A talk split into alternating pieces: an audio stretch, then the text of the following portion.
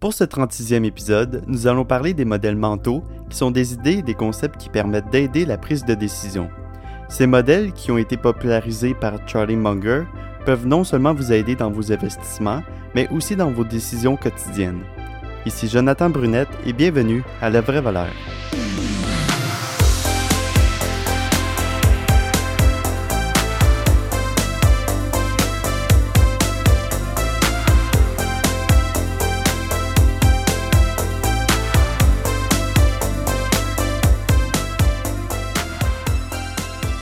Le contenu de ce podcast reflète seulement mes opinions personnelles. Toutes les informations et commentaires que vous entendrez proviennent uniquement de mes propres recherches et réflexions. Notez que les émissions sont à titre informatif et ne constituent pas des conseils ou recommandations d'investissement.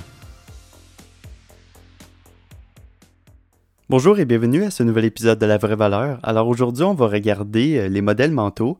Euh, pour définir ça rapidement, un modèle mental, ça représente une idée ou un concept euh, qu'on peut appliquer dans différents domaines. Donc ça peut être au niveau de la politique, des finances, du marketing. puis tout ça, ça va servir à aider la prise de décision. Puis il existe deux types de modèles mentaux. en premier, on a ceux qui aident à comprendre comment le monde et les choses fonctionnent. Et le deuxième, c'est ceux qui aident à comprendre euh, comment nos pensées peuvent nous induire en erreur. Donc, euh, par exemple, les billets. Euh, c'est vraiment Charlie Munger qui a popularisé les modèles mentaux. Charlie Munger est associé de Warren Buffett chez Berkshire Hathaway et lui, il en posséderait environ une centaine de modèles mentaux. puis il dit que c'est inutile d'apprendre différents faits de manière indépendante parce que les faits peuvent changer euh, au cours de votre vie et vos apprentissages vont donc devenir euh, inutiles. Euh, aussi, les faits, c'est des choses qui sont très précises pour un domaine en particulier, pour une notion en particulier. par contre, un modèle, ça va être beaucoup plus général. Et qu'est-ce qui est bien, c'est que ces modèles mentaux euh, peuvent être multidisciplinaires, donc ils peuvent toucher à plusieurs domaines. Alors, il, suffit de connaître un certain modèle et vous allez pouvoir l'appliquer, euh, par exemple, euh, au niveau de vos décisions à votre travail, autant que dans vos investissements. Pour vous aider à un peu mieux comprendre, je vais vous donner deux exemples pour débuter. En premier, on a le cercle de compétences. Donc ça, c'est un modèle mental qui a été popularisé par Warren Buffett et le but du cercle de compétences permet de différencier euh, ce qu'on connaît de ce qu'on ne connaît pas pour éviter de faire des erreurs. Donc, si on ne connaît pas quelque chose, c'est mieux de se tenir loin ou d'apprendre beaucoup sur cette chose-là en particulier. Par exemple, moi, je connais rien en électricité, je ne pourrai pas refaire euh, l'électricité d'une maison. Par contre, je vais faire appel à un électricien.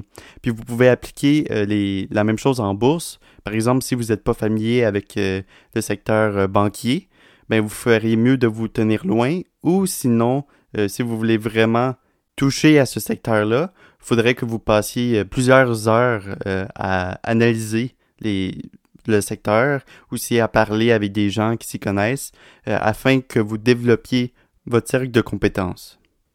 Et ce cercle-là va évoluer euh, tout au long de votre vie, puisque vous n'arrêtez pas d'apprendre, ben, votre cercle de compétences va grandir, changer.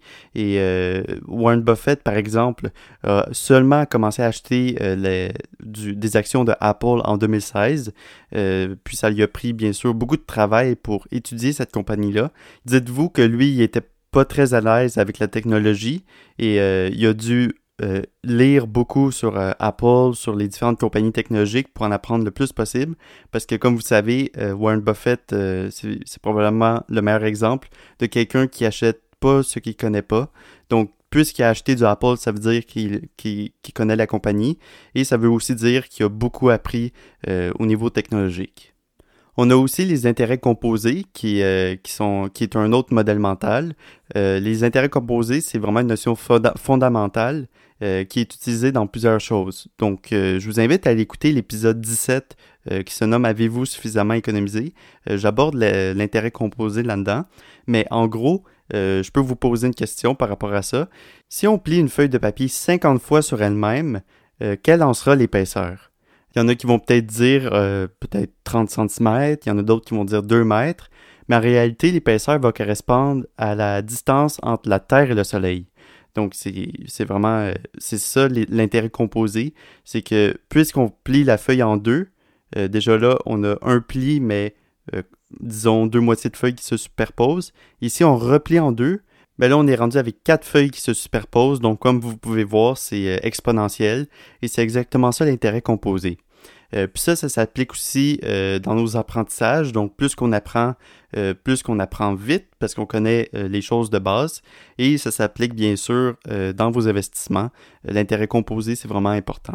Alors, avec ces deux exemples-là, vous voyez bien que un modèle mental, c'est vraiment une idée ou un concept qui va être utilisé dans plusieurs domaines. Donc, l'important avec les modèles mentaux, c'est de revenir à la base. Euh, on peut se faire des, nos propres modèles mentaux avec notre expérience, euh, avec ce qu'on croit, euh, vraiment en allant dans les fondations, dans les bases. Il faut devenir un penseur indépendant et toujours se poser des questions.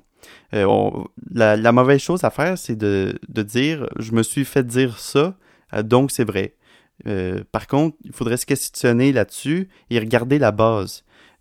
par exemple, quand vous entendez des grands investisseurs parler, disons que vous écoutez euh, une conférence de Warren Buffett et de Charlie Munger, euh, ils rendent quelques compagnies compliquées simples. La manière qu'ils parlent, ils rendent la compagnie simple, même si euh, c'est ultra compliqué, puis on passé des heures et des jours à analyser ces compagnies-là, mais ils réduisent le nombre de variables et ils se focusent seulement sur l'important. Donc, quand on regarde des modèles mentaux, ça nous permet vraiment de simplifier nos, euh, décisions, nos pensées et de revenir à la base.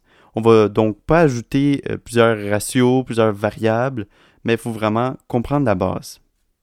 J'ai mis dans la description euh, le lien d'une vidéo que Warren Buffett se fait interviewer à propos d'Apple et il va parler d'Apple comme s'il comparait avec une ferme ou le meilleur concessionnaire auto.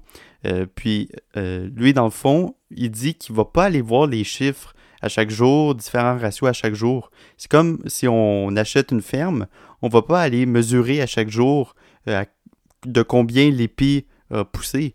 c'est juste à long terme qu'on va avoir le résultat, qu'on va pouvoir cueillir, par exemple, le maïs. Et c'est la même chose pour le meilleur concessionnaire auto d'une ville. On ne va pas aller voir à chaque jour, hey, euh, vous avez eu combien de clients aujourd'hui? C'est vraiment à long terme qu'on va euh, regarder les résultats. Et euh, dans le fond, il utilisait ça pour comparer ça avec Apple. lui, il trouve qu'à long terme, Apple va être vraiment bénéfique. ils sont déjà bons, ils sont des leaders. Et il a donc réussi à simplifier une compagnie en le comparant avec des exemples plutôt banals. Et là, je vous parle beaucoup de revenir à la base, de regarder les fondations, mais comment on arrive là? Euh, en fait, c'est en utilisant le deuxième ordre de pensée. Euh, pour vous expliquer ça, je vais prendre l'exemple de la pandémie et du coronavirus. Si on retourne un peu en arrière euh, au mois de janvier-février 2020, puis qu'on utilise seulement le premier ordre de pensée pour se donner une idée à propos du coronavirus, on pourrait, OK, apprendre un peu euh, sur le coronavirus. On va se dire que ça va sûrement arriver aux États-Unis, au Canada, et que ça va perturber nos entreprises. Euh, donc là, il y en a plusieurs qui, vont se dire, ben là, je vais vendre des actions, euh, puis je vais rester plus prudent, parce que ça peut être dangereux. Je pourrais perdre beaucoup. Par contre, si on va au deuxième ordre de pensée, oui, on va apprendre sur le coronavirus, mais on va aussi euh, se dire qu'il va sûrement avoir des impacts sur certains secteurs, puis on va se demander qui va en profiter. Est-ce qu'il y a des secteurs qui vont être favorisés? Y en a-tu qui vont être défavorisés? Y a-t-il certaines entreprises qui vont se démarquer? Donc, euh, avec ce deuxième ordre de pensée-là, on va pouvoir saisir des opportunités. Alors, quand vous établissez votre propre modèle mental, c'est important de penser avec le deuxième ordre, donc toujours aller un peu plus loin et peut-être essayer de faire des liens avec d'autres modèles mentaux que vous connaissez. Je vais maintenant vous donner d'autres exemples de modèles mentaux qui sont cette fois un peu plus spécifiques que les deux premiers que je vous ai donnés. Euh, en premier, on a le modèle freemium. Donc, je vous en ai déjà parlé dans le podcast. J'en ai parlé dans l'analyse de Spotify. Euh, mais euh, le modèle freemium, c'est vraiment une stratégie de prix. on commence, on offre un, service gratuit avec peut-être des publicités, un accès restreint à, votre, à l'application ou service. et on offre aussi un produit payant, donc avec plus de fonctionnalités, pas de publicité. Puis ça, c'est très utilisé, par exemple, par Spotify et aussi pour les jeux vidéo. Les jeux vidéo mobiles, entre autres, qui s'en viennent de plus en plus gratuits, mais avec des achats intégrés.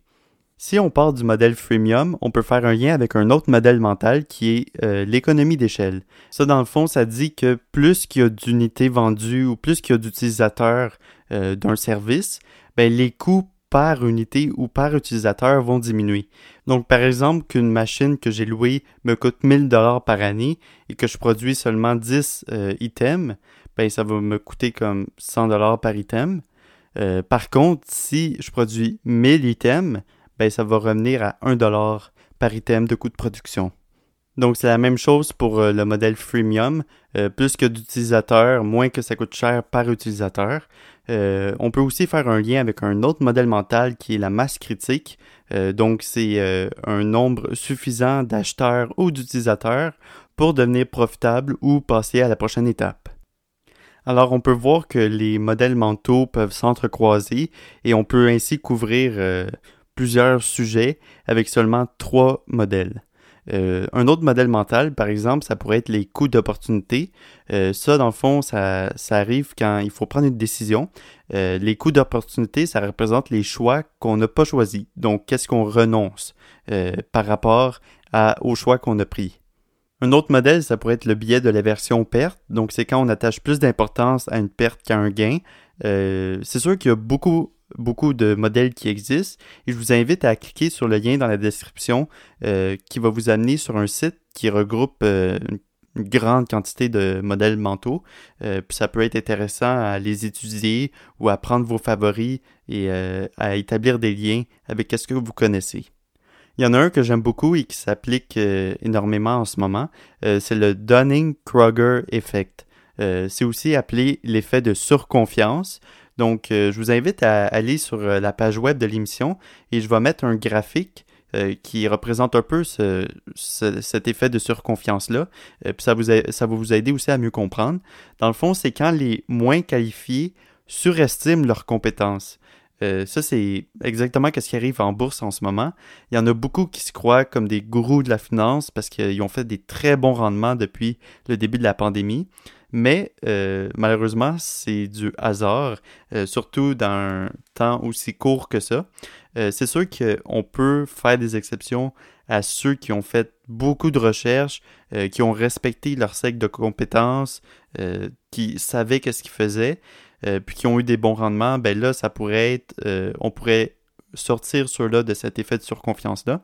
Par contre, tous ceux qui se disent très bons parce qu'ils ont eu d'excellents rendements en 2020 à cause de la pandémie, euh, malheureusement, c'est vraiment du hasard. Alors c'est ça qui conclut l'épisode d'aujourd'hui. J'espère que ça va vous avoir intéressé et que vous allez peut-être développer vos propres modèles mentaux. Euh, ça va vraiment vous permettre de faire des meilleurs choix et de ne pas penser trop. Euh, des fois, on pense trop, on veut trop rechercher euh, les ratios, on veut mettre des chiffres sur tout. On a vraiment tendance à surpenser un petit problème et euh, ça, ça pourrait devenir un gros problème. ça pourrait vous faire manquer peut-être des opportunités d'investissement ou même vous pourriez faire de mauvaises décisions dans votre vie quotidienne. Si vous avez aimé l'épisode d'aujourd'hui, je vous invite à le partager avec vos amis. je vous invite aussi à vous abonner à l'émission afin de ne rien manquer. Pour toute question ou commentaire, vous pouvez écrire à info à Sinon, je vous invite aussi à rejoindre la communauté du podcast Les Vraies Valeurs. Le lien va être dans la description où vous pourrez partager votre question ou votre commentaire. Euh, toutes les sources de l'émission vont être dans la page web. Euh, je vous ai mis aussi des ressources. Alors profitez-en. Et euh, sinon, je vous dis à la semaine prochaine pour un autre épisode de La Vraie Valeur.